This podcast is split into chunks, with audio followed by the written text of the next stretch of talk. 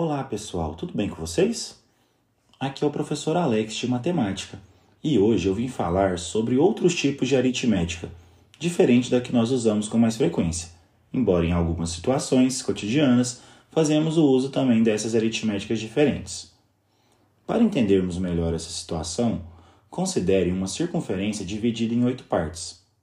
Agora imagine que pudéssemos pegar a reta dos números naturais e a envolvêssemos nessa circunferência, de modo que cada divisão feita na circunferência correspondesse a um número de 1 a 8. Se continuarmos o processo com a reta, o número 9 coincidiria com o número 1, o 10 com o 2, o 11 com o 3 e assim sucessivamente.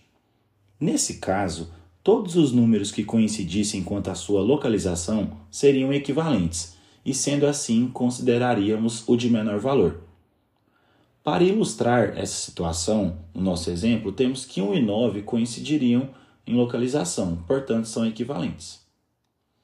Agora imagine o seguinte: qual o resultado da soma entre 5 e 4? Na aritmética usual seria 9. Porém, nessa nova aritmética construída, 9 e 1 são equivalentes.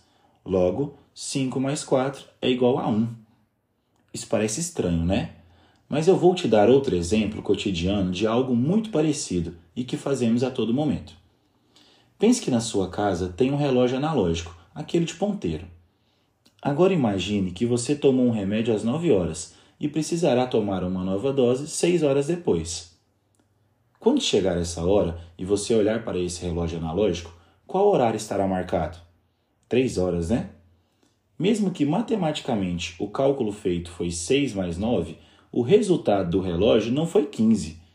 E você provavelmente não vê problema nisso, porque sabe que 15 horas é o mesmo que 3 horas. Você sabe que 15 e 3 nessa situação são equivalentes. Essas aritméticas têm aplicações em várias áreas, inclusive na computação. É isso, pessoal. Eu espero que tenham gostado e até a próxima.